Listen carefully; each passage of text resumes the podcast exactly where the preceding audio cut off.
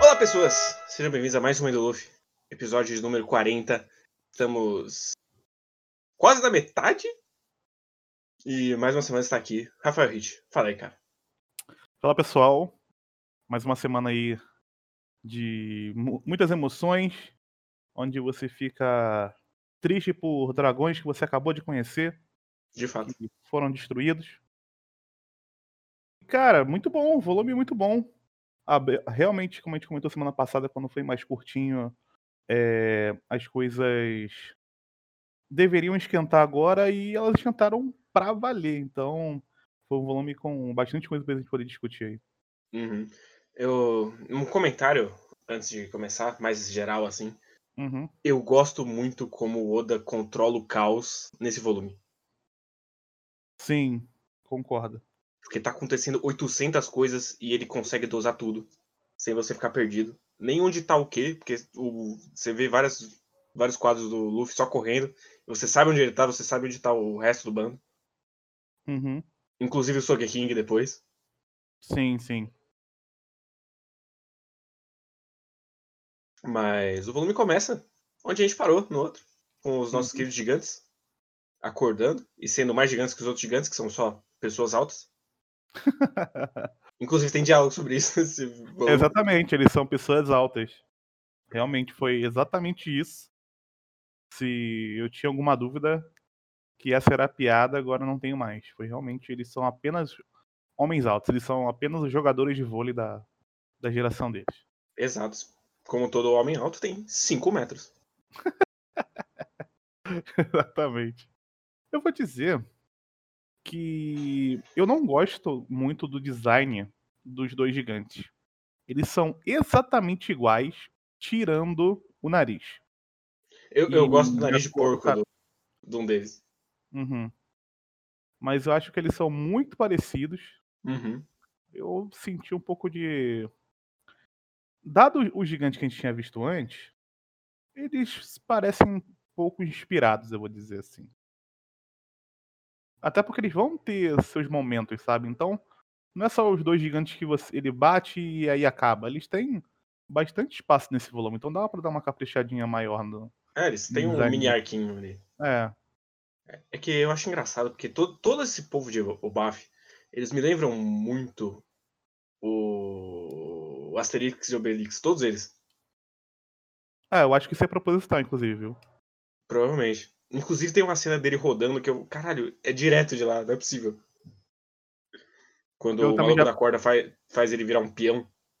Eu já, eu já, já, tinha, já tinha pensado também nessa, nessa ligação. Eu acho até bem, eu acho que até bem claro, inclusive, viu? Uhum.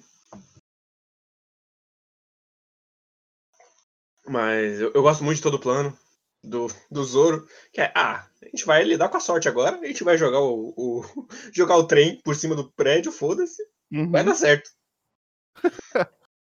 Até hoje eu não entendo, falando do trem, eu não entendo o que é. Assim. É muito esquisito o. O. o ai, eu sempre esqueço dele. Yokozuna? É, É porque é o nome do vencedor lá do Sumo, né? Sim, sim. É, ele bater no bagulho e, o- e, a, e, a, e a grade dobrar e aí eles voarem por cima da grade. Eu sempre acho muito esquisito essa cena. É, bem, é realmente contar com a conveniência, e é isso aí. Sim. Assim, Mas eles aterrissando no gigante é maravilhoso. Ah, claro. É, teve o payoff, pelo menos, né? Sim, e, e todo mundo gritando, ah, eu não acredito que você não planejou nada. Você só jogou a gente. Ah, mas antes disso, tem a cena maravilhosa dos nossos carpinteiros pregando a cara do gigante no chão. Acho muito boa. Sim, Acho... Eu acho esse primeiro capítulo muito bom, na verdade. Que é eu, o... eu gosto muito também quando eles chegam e aí os caras falam, ah, então por que a gente teve que abrir a porta? Se vocês saíram Ah. falando de qualquer jeito. E Eles nesse indignadíssimos. Sim, e eu acho muito legal como ele foi plantando desde o primeiro capítulo o lance dos, dos panda não não se importar com o que tá acontecendo. Uhum. E aí, pra ter aquele grande, aquela grande surpresa, porque no, primeiro- no primeiro capítulo, se eu não me engano, ele já recebe uma ligação. Tu pensa falando, cara, já tem uns 400 aqui, 500, sei lá, que rodaram já. Sim, Ele, é, ah, ele fala, ele fala 400, aí ele fala que contou errado, aí ele vai falar 5 e ele apaga. É, então. Ele tá, tipo, meio que cagando pro que tá acontecendo. E aí, quando a gente vai ver todo o desenvolvimento dele durante o volume, é muito legal. Eu acho que ele é o. É o personagem que eu achei mais interessante nesse volume, Hum, porque, de certa forma, ele deixou. Ele não é só o carinha do mal agora uhum, depois desse volume. Ele já é um cara que ele tem uma consciência em relação a poder e qual é a, qual é a posição de poder que ele pode ter dentro desse universo do governo mundial. Ele dá até aquela explicação é, bem pro leitor mesmo, né? Ah, essa aqui é a organização mundial que controla 180, 170 países, Países. e tal. Então tem essa parada, tipo, ele sabe qual é o lugar dele. Ficou claro também no volume que ele é fraco, mas Sim. tem aquela coisa de que é, tem coisas que não são os seus poderes que vão dar pra você, o seu poder físico que vão dar pra você a sua colocação dentro do mundo. Então, Isso é uma coisa que eu gosto muito, que One Piece é um dos únicos Battle Shows que faz isso direito. Porque no final das contas, o mais forte é o mais poderoso, e na maioria. Ele, ele- normalmente, Battle Show ele tenta quebrar isso, mas não quebra de verdade. sim. E aqui o Spanda é um bosta. E ele vai ser um bosta até o final. Uhum. É, dito isso, porra, Oda, nível de poder com numerinho. E com Eu- o maluco sendo chutado de um lado pro outro. E aí ele fala: um homem normal, ele tem 10 de nível de poder. Uh, Eu vou. Nessa eu vou dar uma passada pro, pro Oda, porque no- na página seguinte fala, ah, mas isso aqui não é muito importante. Assim, É eu não, eu não sei o quanto ele falou isso de verdade ou é só o Jabra querendo falar que ele não é mais fraco que o, que o Caco. é de verdade. No sentido de que a dificuldade que eles vão ter vai ser baseada no número, no final das contas. Sim. Então isso é um problema. Porque ele já meio que colocou quem é o mais forte e quem é o mais fraco. Então E é, é meio também- triste que quando você vê esse rank, você sabe quem vai enfrentar quem. Uhum. É, parando pra pensar assim. Mas ao mesmo tempo acabou não me incomodando tanto, porque ele colocou uma coisa a mais ali, que foram as duas pessoas que não tinham a Akuma no Mi e agora elas têm. Então meio que Uhum. esses números meio que podem ter mudado. Então, ah, foda-se, né? Eu, eu gostei que ele não ficou preso a isso, tipo, não, agora que falou que a força dele é mil, ele não vai virar o Dragon Ball e o cara vai ter um, um scout e ele vai falar, não, se ele tem mil, eu tenho dois mil, então ganhei. Pelo menos não vai ter isso, entendeu? Sim. E aí, comentando, só comentando desde essa cena, eu gosto demais da cena que é só a sombra do, do Lute e do Jabra. Que é muito quando eles boa. estão transformando, que eles vão sair no suco. Sim, muito boa, que é só a sombra, né? Sim. Mas voltando lá pro, pro Spando, ele tem um. Essa parada dessa, dessa localização dele no mundo eu acho muito legal, porque, como a gente comentou, né, que é fraco, mas ele pode ter a sua. Mesmo assim, a sua notoriedade dentro desse mundo. E eu acho legal que tem uma, uma conversa dele com o Lute, que ele, que ele fala, ah, não, vamos fazer aqui um, um brinde, não sei o que. O Lute, ah, cara, não tô afim disso. Meu bagulho aqui é sangue, meu bagulho é matar. Mas ao mesmo tempo, o Rob Lute também sabe qual é o posicionamento dele dentro desse mundo. E Sim. ele sabe que, tipo, ele não pode chegar lá e, ah, o espada é um merda, eu vou lá e vou matar ele, foda-se. Ele, ele de fato não pode quebrar a hierarquia só porque ele é mais fodão. Uhum. Então, ter, ter essa parada entre os personagens é uma coisa muito interessante. Porque, no final das contas, quando a gente for lá descobrir lá na frente, e isso não é exatamente um spoiler, que quem são as pessoas por trás do governo mundial, Uhum. é, a gente vai descobrir que são um monte de bosta tipo Spando. Então não são os caras mais fortes do mundo que são as pessoas que controlam. Eles têm- o controle deles é diferente. E isso é uma dinâmica muito diferente do que a gente está acostumado com o Battle Shonen no geral, porque no geral o Battle Shonen ele tem que ter um, um vilão que ele tem todo o controle e ao mesmo tempo ele é o mais forte, porque no fim ele tá indo contra algum plano maléfico e aí ele vai tentar resolver esse plano maléfico no meio do caminho. Só e que normalmente ele tem que ter toda a cena dele matando um subordinado para mostrar como ele não precisa dos subordinados. Sim. Então já a, a relação de, de poder, ela é realmente uma uma relação mais primordial, vamos dizer assim. O, o leão sempre vai comer o, o, o a zebra. Nunca uhum. vai acontecer o contrário. Só que aqui ele quebra essa lógica e ele torna, com isso, ele torna o One Piece mais humano. Ele, além de não dar uma falsa mensagem, o seu. Como é que é aquele cara do One Punch Man que gosta dos vilões? O. O. Caralho. O... Aí Esqueci fudeu. O nome dele. Esqueci o nome dele. Nossa. O Garou. Isso. O, Garou. o, Garou, o Garou não ia querer se tornar o vilão porque ele leu One Piece, sabe? Dificilmente ele ia ter aquela visão que ele teve. Uhum. Mas a, a, a lógica do. Mas a lógica do quadrinho em geral, ela tem essa parada.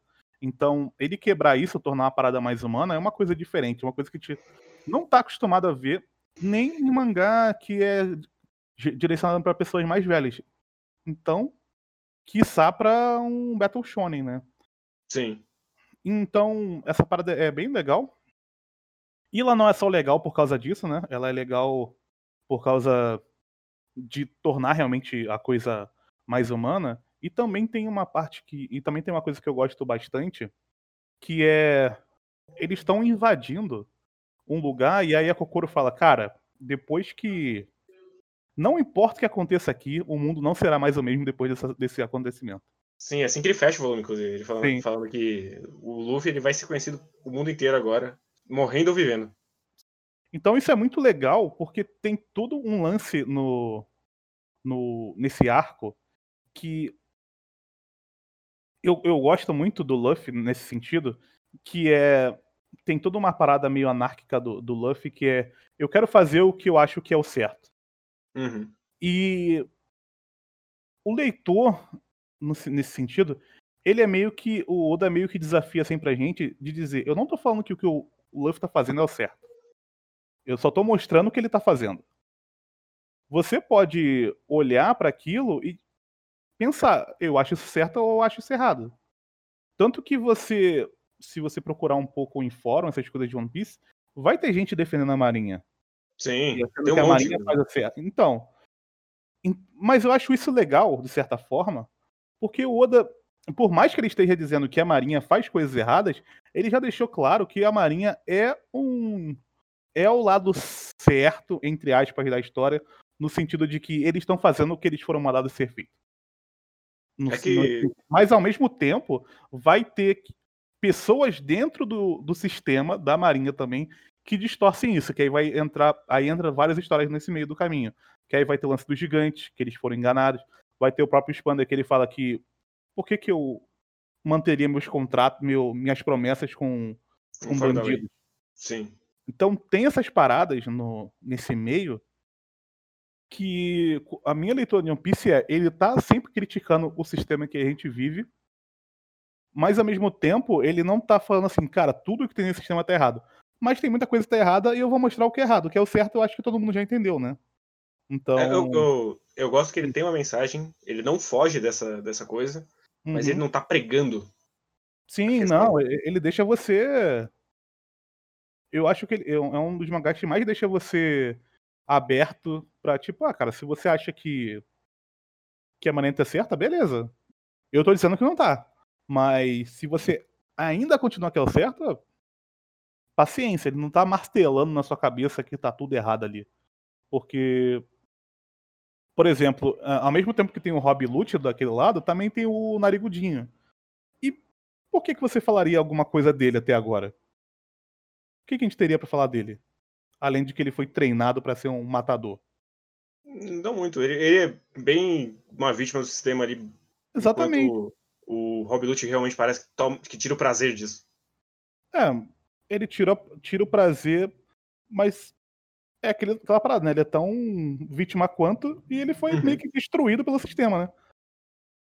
Então, mais uma vez, eu acho muito legal como ele vai montando essas peças e eu gosto que nesse ponto da história faz sentido ele montar essas peças devagar porque é muita informação e o lance dele dele não ser um cara que tem essa pressa pra fazer as coisas nesse ponto da história eu vou ser bem específico nesse ponto da história faz todo sentido. Em alguns momentos ele vai pesar muito a mão pro que ele quer fazer até porque ele já não tem mais tanta coisa assim pra dizer em relação a essas coisas e aí eu acho que ele exagera.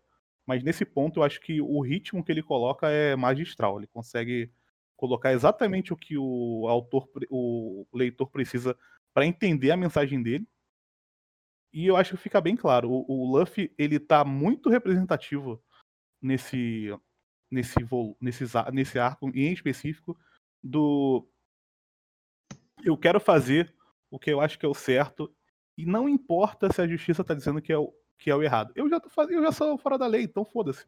Eu não vou Sim. seguir nada que eles estão me dizendo. E eu gosto que nesse sentido ele voltou com duas questões também.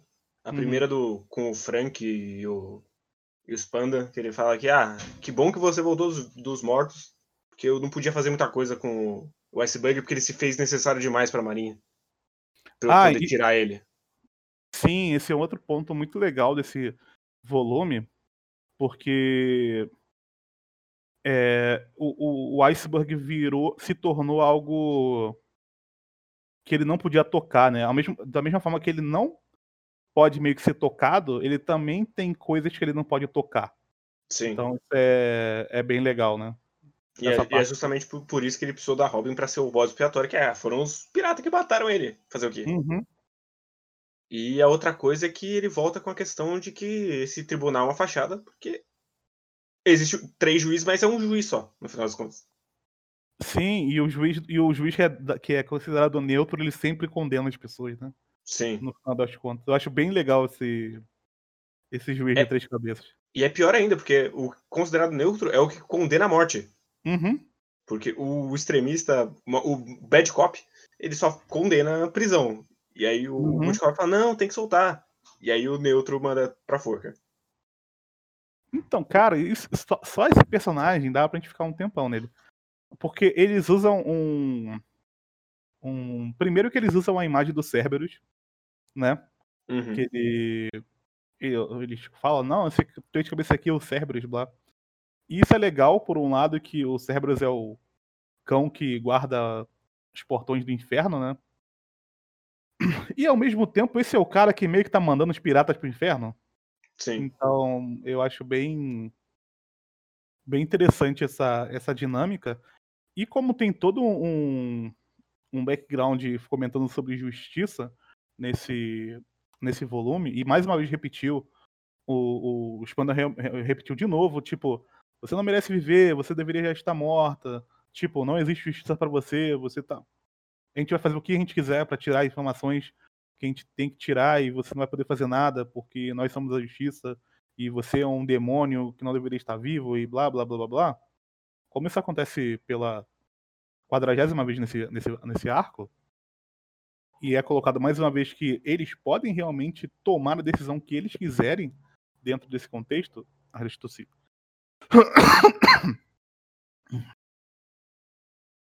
Então fica fica meio que claro pra mim a partir de agora, no mínimo, assim dizendo, que o nosso querido Oda ele tem um, além de um problema, é, eu, eu acho que é legal porque ele cria um sistema que o problema é, judiciário, por assim dizer, ele, ele é sistêmico.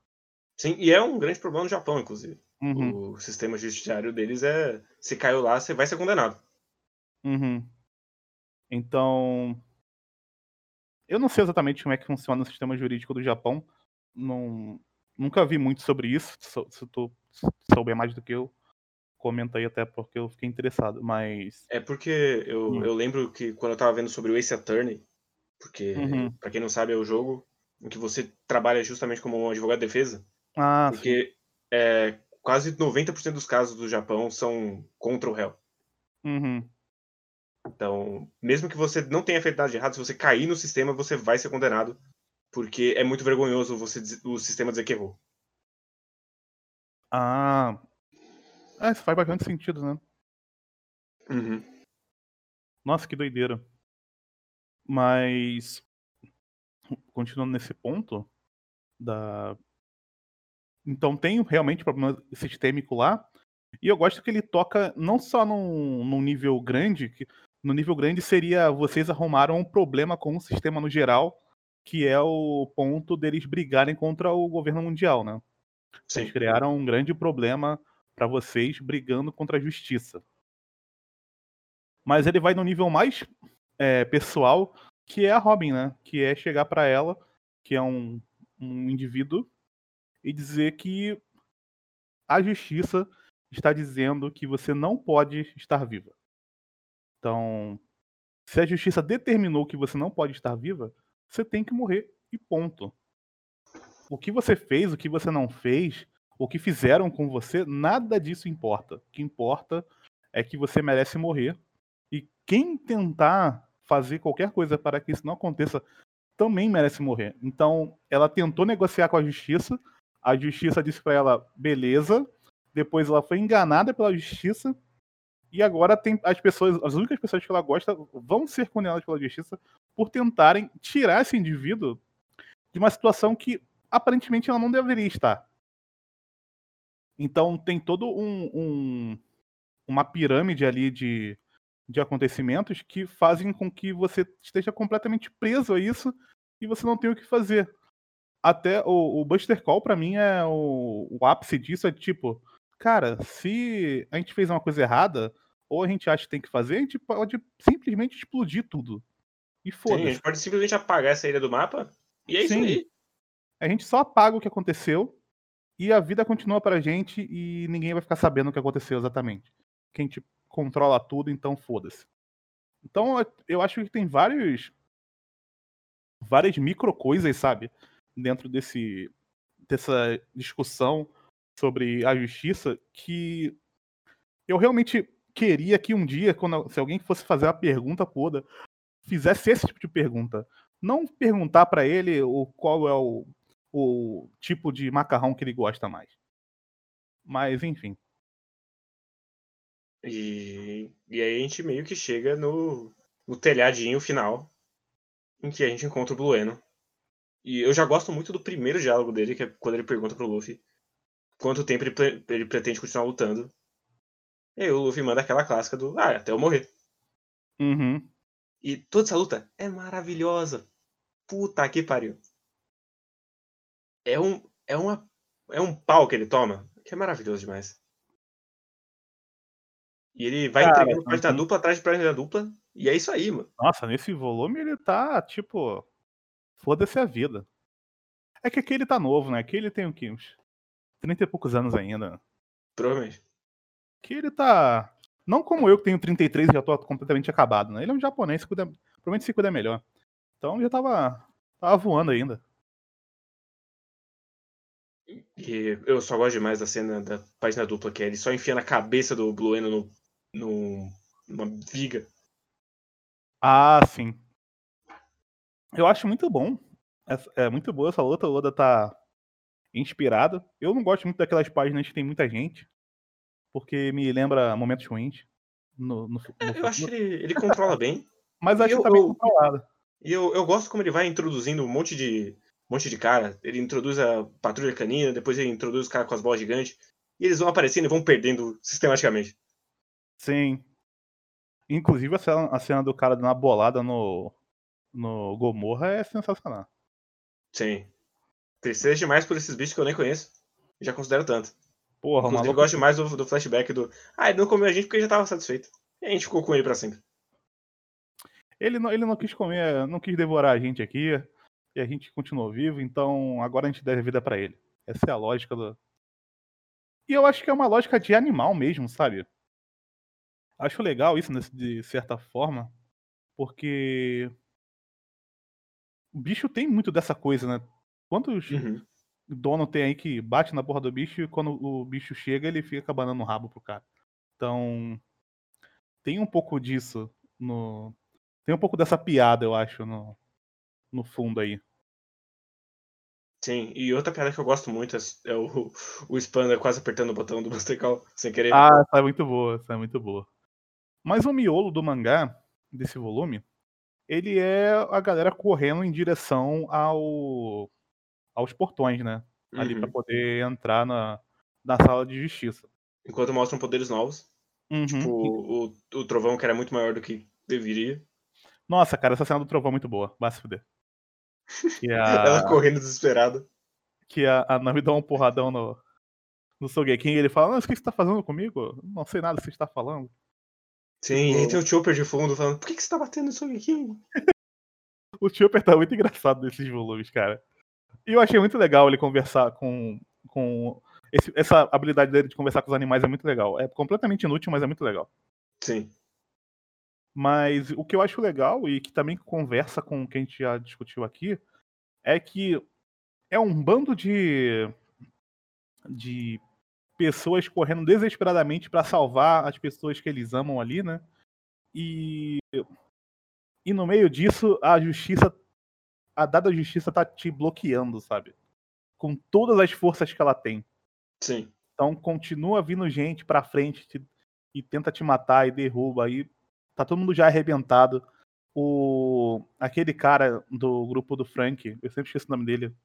Ah, é eu o- não lembro o nome dele. que é o Mas é o que tem o monóculo quebrado. Isso. Nossa, eu, eu, tô- eu gostei muito dele nesse volume, ele tá muito legal. Ele tá tipo a ele é um medroso da porra, mas ele tá tão convicto do que ele tem que fazer ali, que ele tá indo pra cima, ele tá falando, não, deixa comigo, a gente vai abrir esse portão, foda-se. A gente vai fazer o que a gente consegue aqui. A- a- as minas do cabelo quadrado também estão. Porra, a galera tá tipo. Eles estão diferentes, sabe? Eles Sim, não parecem. gosto muito do momento que eles perguntam, vocês são do chapéu de palha? Fala, somos. Aí as meninas, vocês são? o que, que você tá falando? E aí, e aí o, o, o cara das cordas fala, ah, cara, isso aqui. Eu, eu, eu acho essa fala bem emblemática. Ele fala, cara, isso aqui não importa. Nesse momento, dizer para em que grupo você tá, não importa. Sim. eu acho que faz muito. São, é uma fala, basicamente, dele nesse, nesse, nesse volume. Ele tem algumas outras coisas, tipo, ele pensando, mas ele falando realmente é, foi só isso. E é muito legal ele dizer isso, que não importa, porque o- tá tudo errado, sabe? Esse sistema tá Sim. tudo errado. Então não Quando você importa. forma uma frente ampla, É. Quando, a- a- quando a- as próprias pessoas se unem pra fazer alguma coisa contra o status quo e ele tá errado, não importa. De certa forma. No final das contas, pode nascer o MBL? Pode. Mas não importa. No final das contas. uhum, Porque o que você está fazendo, ele vai ter um impacto. E eu acho que quando a gente pensa nessa- na nossa própria sociedade, e a gente teve um, um fenômeno é, recente disso, principalmente lá em 2013, quando as pessoas foram espontaneamente para as ruas para brigar pelas coisas, e depois virou o que virou, né? Mas logo no início das, das manifestações era muito disso.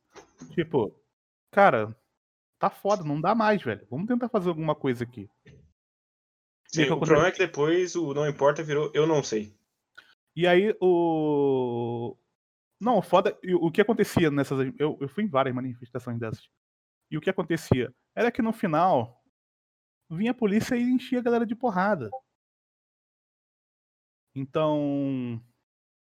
Tem. tem a gente consegue ver esse tipo de coisa acontecendo. Essa, eh, eh, tudo que está acontecendo nesse volume é uma coisa que você pode realmente enxergar como uma, uma coisa plausível, uma coisa que você pode se olhar e ver, poxa, essa parada realmente acontece, sabe? Então, por isso que é muito interessante como é que ele tá montando as coisas. Beleza. Então, eu, eu gosto que ele, ele vai mesclando essas coisas sérias com muitos momentos de piadinha. Uhum. Tipo, tipo, o grande momento deles começarem a se bater, porque o Sanji quer chegar primeiro. Uhum. Ou o outro momento maravilhoso que é o, o Zoro errando o caminho, mesmo todo mundo seguindo. E aí ele só vai correndo pro corredor. Mas essa escada é aqui, como é que você consegue? E aí o Chopper fala, eu vou fazer uma. uma um remédio pra você, pra perdidos. Ah, sim. Então, ah, dito, dito isso, tem tem uma, uma parte também que é que é bem legal nesse nesse volume, falando da, mais da história também, que que é a posição do do Frank e da Robin, né? O quanto eles estão completamente sem ter o que fazer ali. Sim. Eles, eles são literalmente as vítimas ali, estão presos. Eles estão sendo. Ele, o Spanam bate neles em vários momentos ali durante, o, durante esse volume. E o Frank tem até um momento de. Putz, cara, pelo menos o pessoal que é amigo dela tá vindo aqui te fazer uma coisa por você. Meu- meus camaradas não estão vindo aqui. Ele tem esse sentimento até de uma certa tristeza ali, porque. E, e ele sabe que, tipo, não adiantava, não adianta os caras da, da família Frank faz- irem lá. Tipo, só eles. Mas mesmo Sim. assim, ele tá, ele tá tão. é, se sentindo ali tão. É que não é uma- ele. Hum. Não é uma questão racional. Sim, ele tá, é, é, tá se sentindo tão indefeso que ele queria que alguém tentasse também fazer uma coisa por ele. Sim, ele tá se sentindo Então- abandonado. Sim. Então tem essa parte também que eu achei. Que eu achei legal nesse volume. É, e no- e no final das contas acaba voltando pro flashback dele, que ele não consegue salvar o, o Tom, que também é, foi levado pra Nias Lobby. Uhum. É, tem essa parada, né, do. do. dele carregar ele ser meio que um Tom 2.0, né, de certa forma. né? Sim. Não, não ser o, o iceberg, né? Que ele que era o cara que. No, no final das contas, o. Na verdade, o. O Tom é- são os dois, né? É o iceberg e. E o. E o Frank, né? Eu ia falar o outro nome dele. Mas. Enfim, eu acho bem. bem. bem legal tudo isso que acontece durante esse volume em relação a essa, esse sentimento de abandono por, por falta de força da- das outras pessoas também. Não só por não querer. E aí a gente meio que volta pro Luffy. Nesse Uhum. momento que sempre arrepia quando você vê esse quadro. Que é só ele saindo fumaça. E ele fechou um capítulo assim. Eu, eu queria estar lá na hora. Mas eu, eu gosto mais que aí a gente volta pro bagulho que tá na cabeça dele desde que ele enfrentou o Aokiji. Que é, caralho, eu não consegui fazer nada contra esse maluco. Se ele quisesse, ele tinha levado quem ele queria. E eu Uhum. não ia poder fazer nada. E aí teve, teve a saída do Soap também depois. Então ele tá Sim. carregando esse bagulho durante todo esse arco. E a resposta dele é ficar mais forte ao ponto de que ele não vai deixar ninguém que, que ninguém seja levado à força. Sim, e essa é uma mensagem bem bem poderosa e depois quando, enfim, deve explicar no próximo volume o, o lance do poder dele de verdade, né? Que só foi mostrado como que ele ficou fortão, Sim. mas vai ter o vai ter um- uma paradinha aí que eu acho bem interessante em relação ao poder do Luffy, mas eu vou deixar pra comentar na semana que vem. Mas eu acho muito legal que ao mesmo tempo que ele quer ser o cara forte pra cuidar das pessoas que ele tá junto, tem também o próprio tem aquela cena do Zoro que eles re- reparam que o Sogeking não foi com eles. E aí fala, cara, como é que ele vai sobreviver então se ele tá indo sozinho e tal. E aí o Zoro fala, cara, todo mundo aqui passou por não lembro se é o Zoro ou se é o, o- É, é os Zoro, é Zoro. Acho fala, que eu- todo mundo desafiou a morte o mesmo tanto de vezes. todo mundo já passou por coisas aqui, cara, que foram fodas e todo mundo conseguiu é, se manter, né? Então foi uma é, também uma frase também que eu acho bem bem forte nesse volume, que é ele não tá só dizendo para você, o Oda, que você tem que ser a pessoa mais forte do mundo para conseguir é, lutar contra esse tipo de coisa. Você tem que ser você, mas você não, tipo, não é tipo, ah, você não pode desistir. É mais do que isso. É saber uhum. que você vai tomar porrada e vai tomar porrada pra caralho, e esse mundo não é justo, mas você tem que. Cara, você vai ficar mais forte com essas coisas. E se você tiver rodeado de pessoas que estejam nesse mesma, nessa mesma vibe que você, para lutar contra essas coisas, talvez vocês consigam fazer algo de diferente. Então não é uma. Não é aquela coisa uh, fora da realidade. Eu acho que é muito mais pé no chão, sabe? Claro que vai ter o lance da fantasia no meio. Sim. Mas é necessário. Até pra gente. Se você quer fazer um, alguma coisa de diferente na sociedade, você tem que ter esse pé um pouco fora do só olhar para a realidade no e crua, senão você não faz absolutamente nada. Porque o que tem acontecido com a gente hoje, eu acho que é um sentimento meio que padrão de nós brasileiros, é olhar para a realidade e, cara, porra, foda-se o que tá acontecendo, mano. Tipo, já acabou, esse país aqui já acabou, foda-se. Eu não quero fazer nada, não quero me envolver com nada, não quero pensar em nada. Eu quero sentar aqui na frente do meu computador e foda-se o resto. É, a gente, a gente tá no, no, num ponto de, de fundo é, do poço e que a gente é. só consegue olhar para baixo, a gente não consegue olhar aqui, ah, agora só dá pra subir. É, não, agora pra cavar mais. Tipo, eu... eu. Eu comento sempre com vocês, o pessoal que acompanha a gente no Vigilância deve saber. Que às vezes tentam, me mandam umas paradas no Twitter e eu, cara, eu não vejo. Porque, tipo, ah, foda-se, velho. Já. Eu já me desgastei, já tomei spray de pimenta na cara, já aconteceu essas coisas comigo. E não, não aconteceu nada, sabe? Então foda-se agora daqui pra frente. E lendo esse volume, eu fiquei, porra, será que é mesmo? Foda-se, cara. Se eu ficar no foda-se, vai mudar alguma coisa? Não vai mudar nada. Ah, mas o que, que eu posso fazer? Eu não sei, cara, o que eu posso fazer. Mas eu sei que se eu não fizer nada, vai ficar pior. Ou pelo menos a coisa não vai mudar. Uhum. Então, eu fiquei com esses sentimentos enquanto eu tava lendo esse volume. E me deu um certo clique, sabe? Tipo, porra, talvez dê, cara, para fazer alguma coisa, sei lá. A gente não precisa mudar o, o país. Mas se a gente fizer alguma coisa, talvez a gente seja importante.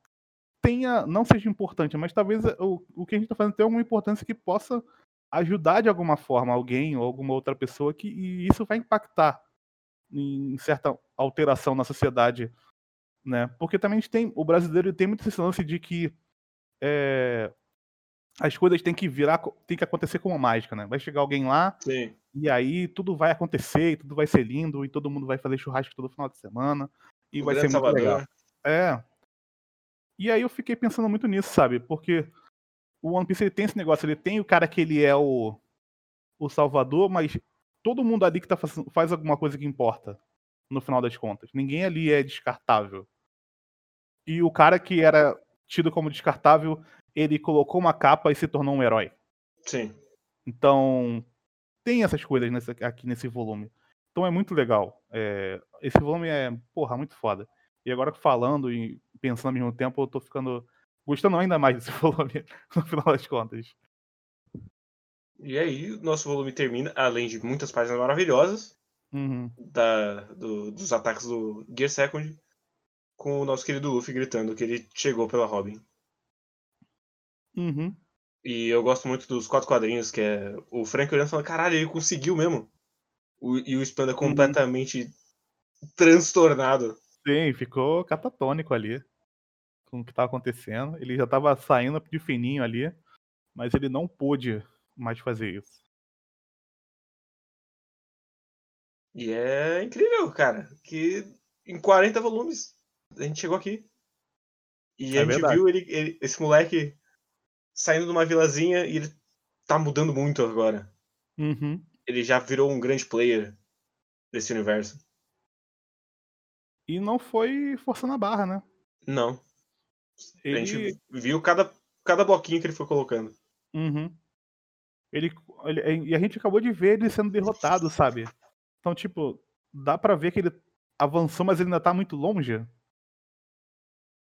Sim, ainda é, é um mundo grande demais. Ele tá conhecendo um pedacinho desse mundo, sabe? Junto com a gente. E é isso do volume 40. Bom demais.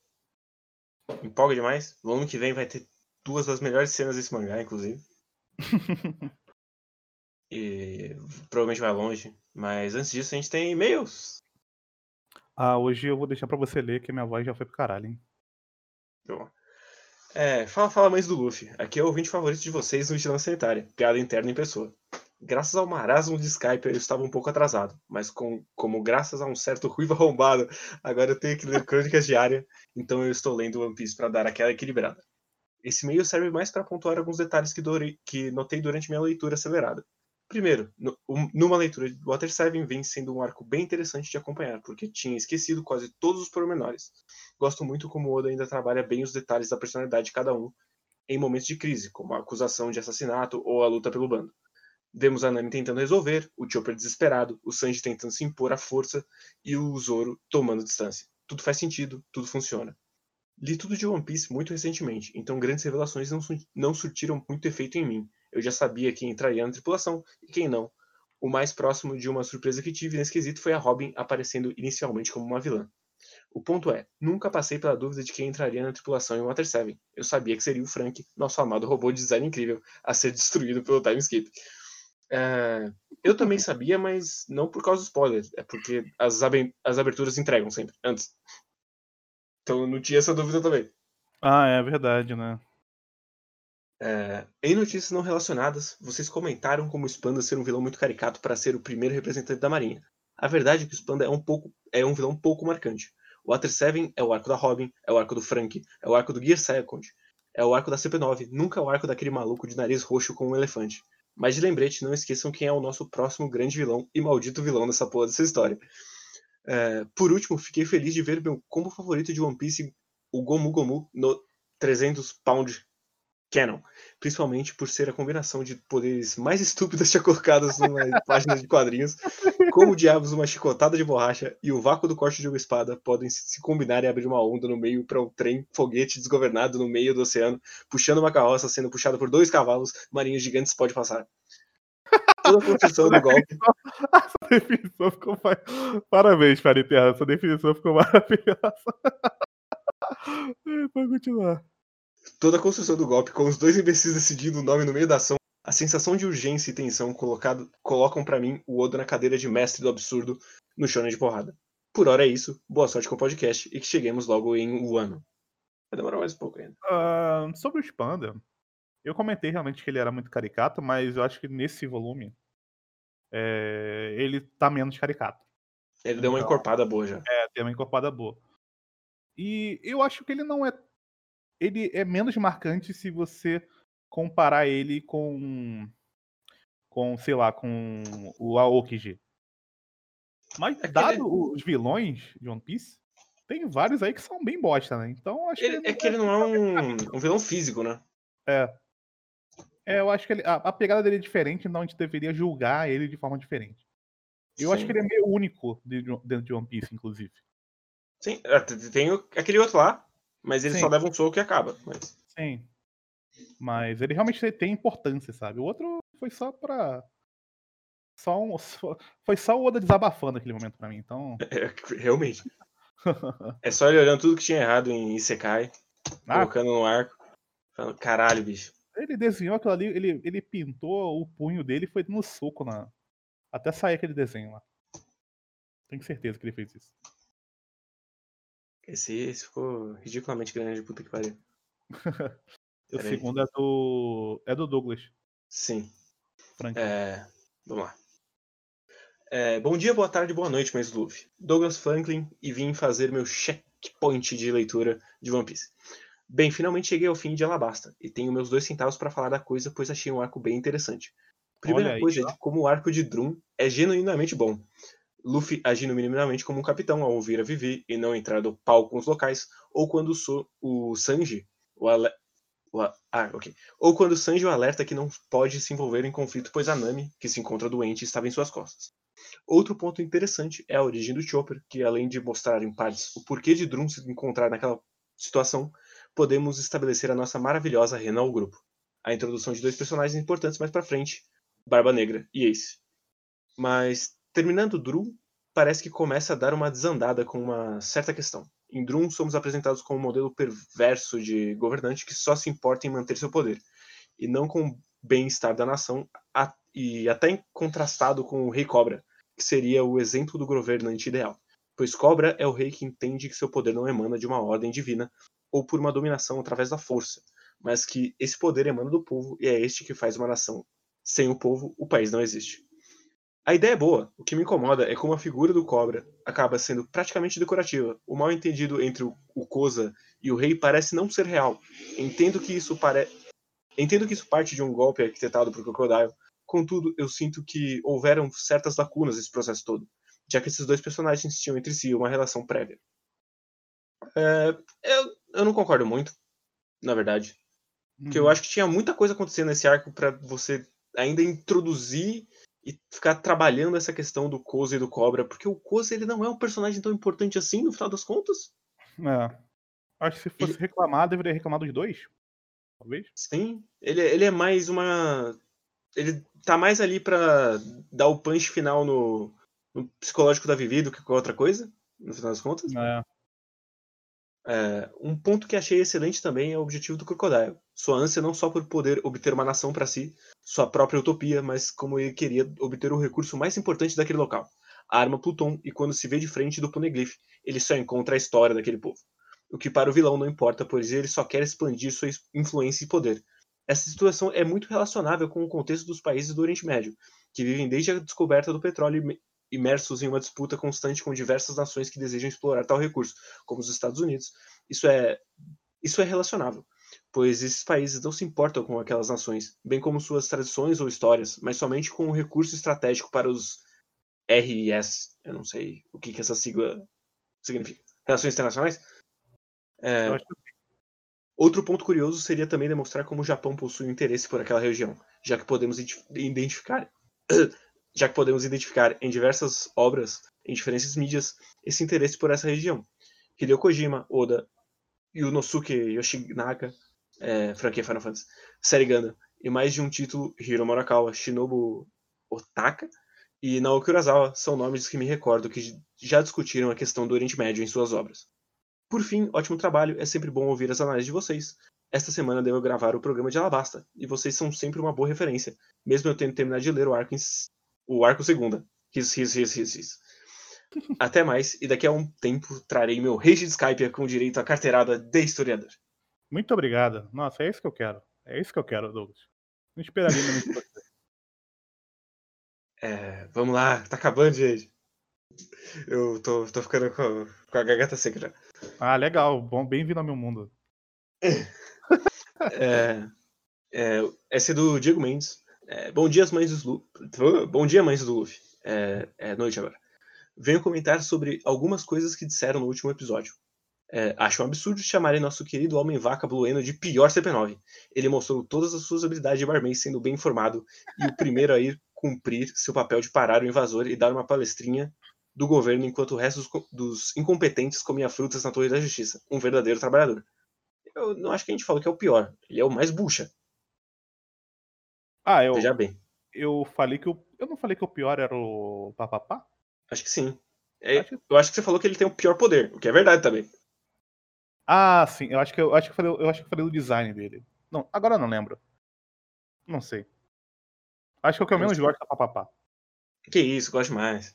Até ele lutar, eu gosto mais. Quando ele lutar, a gente decide isso aí. Mas até agora, ele contando segredos, ele contando Não, que o, o Jabra tomou um fora. Não, a piada, a piada dele é boa. Mas é isso. É, pessoalmente, gosto mais do Fukuro e Kumadori, e de suas respectivas lutas deles que a do Jabra. Mas chegaremos lá. Ok. Aham. É, o início de Enesdove de fato tem a melhor coreografia de Luffy versus Bushas do mangá inteiro. É impressionante. Ah, É, verdade. Tem Realmente. a cena do socão. Que aparece só É, o punhão dele, sim. né? Tem outra cena que ele derruba a parede, aí ele quebra a parede pra jogar os concretos nos malucos. Bom demais. Tá boa também. É, sobre o Luffy comentar que tinha um golpe novo que queria testar, eu acho que foi uma linha de diálogo importantíssima. Só porque tem uns chatos na internet que insistem que Gear Second é um Deus Ex Machina e que precisava ser anunciado. Eu não acho que esse diálogo faz qualquer diferença. Para quem acha que é um Deus Ex Machina e para quem não acha. Literalmente não faz diferença. Mas ele continua aqui. Tecnicamente não é, porque não foi uma solução de última hora para solucionar um problema impossível. É uma técnica que brinca com conceitos já estabelecidos da Gomu Gomu no Mi. E como vimos, o Luffy mencionou antes. E como eu disse, eu realmente acho que não faz diferença para quem acha que é Deus Ex Machina. Eu não acho, inclusive. Sim. Até porque Power Up é um conceito muito estabelecido em, em Battle Shonen.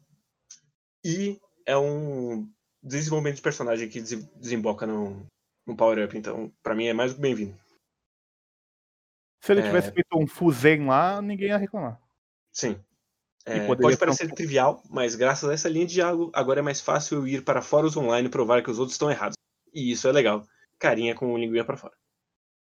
O seu erro, nosso querido Diego, é ir em fórum brigar com um fã de One Piece, né? O fã doido de One Piece. E, e em fórum em 2020, né? É, também. 2020 fórum. Por favor, né? Brigue no Twitter. Exato, muito, mais, muito mais legal. É, agora nosso querido Pedro Monteiro, que está mostrando-se um grande vagabundo. Ele diz aqui, saudações do Luffy. Como ainda não li o 39, irei focar esse e-mail nos acontecimentos do 38. É, novamente temos o Sanji tendo seu momento de espião do bando ao se enfeitar sozinho no trem da CP9. E logo descobrimos que cada vagão do trem tem um inimigo diferente, o que é uma coisa bacana, ao mesmo tempo que é bem clichêzão de shonen. É, eu não acho tão bacana assim, porque já não importa mais.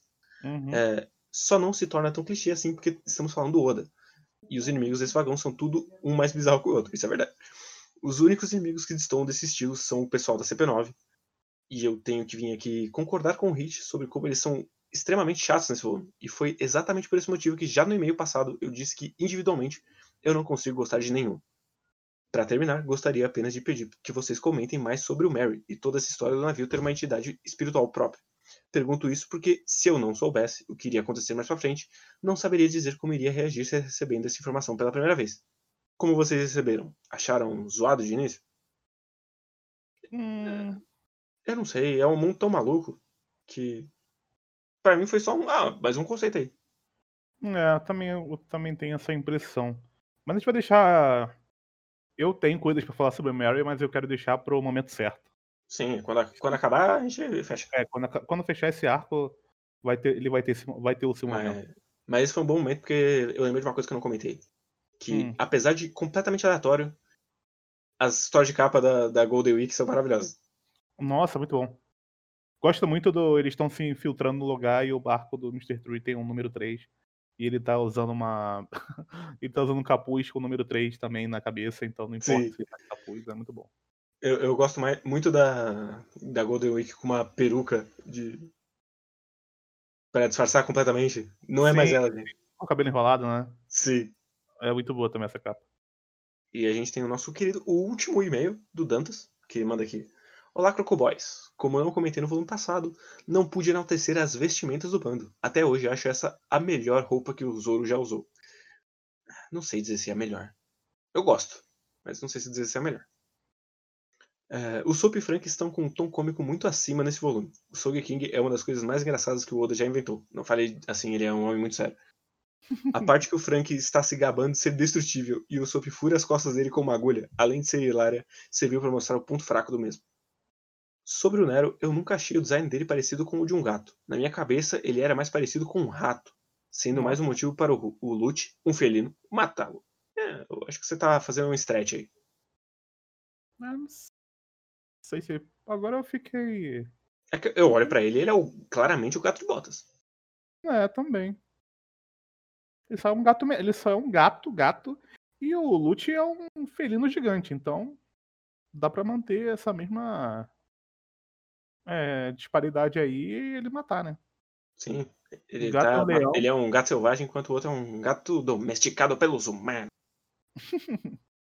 é, concordo bastante sobre a linearidade deste arco. Isso vai se perder totalmente depois do time skip. Sobre o Bueno, eu não acho que o poder dele é fraco, muito pelo contrário. Se ele conseguisse ativar e desativar o poder dele na hora que quisesse, poderia matar geral com um hit kill. Outra coisa que não concordo é sobre o T-Bone ser um bucha. Claro que ele é um bucha, porra. Ele toma um golpe, ele aparece, ele, ele tem uma fala, ele toma um golpe e morre. Ah, mas é.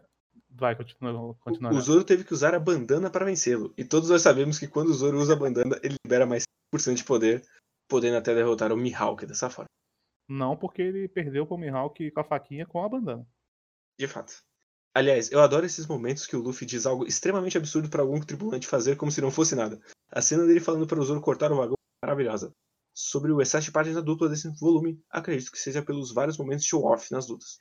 É, a gente não disse que era um excesso, a gente disse que tinha bastante, que é uhum. diferente. É, que é bom demais, quanto mais melhor. Sim. É, somente no arco de Amazon Lily que o Oda vai revelar qual é o minério que fica nos trilhos e repele os monstros marinhos. Exato. É, desculpem pelo e-mail gigante, e dessa vez sem piadas, já que felicidade de Vascaíno dura pouco. Eu não vou falar nem nada sobre isso aí, porque a gente já sabia. Inclusive, é... nesse momento, que a gente está gravando, 9 do 9, o Flamengo já passou o Vasco na, na classificação. Então, você puxou esse assunto apenas para cavar a própria cova, meu querido Lucas Dantes. Então, é isso aí, gente. Mandei mais e-mail sobre bola para semana que vem. Por favor. E comentem esse volume 40. Que semana que vem tem, tem flashback, hein, gente? Fiquem no aguardo. Segura, segura o coração aí que o negócio vai ser louco. Mas é isso. Adeus, pessoas. Tchau! Valeu.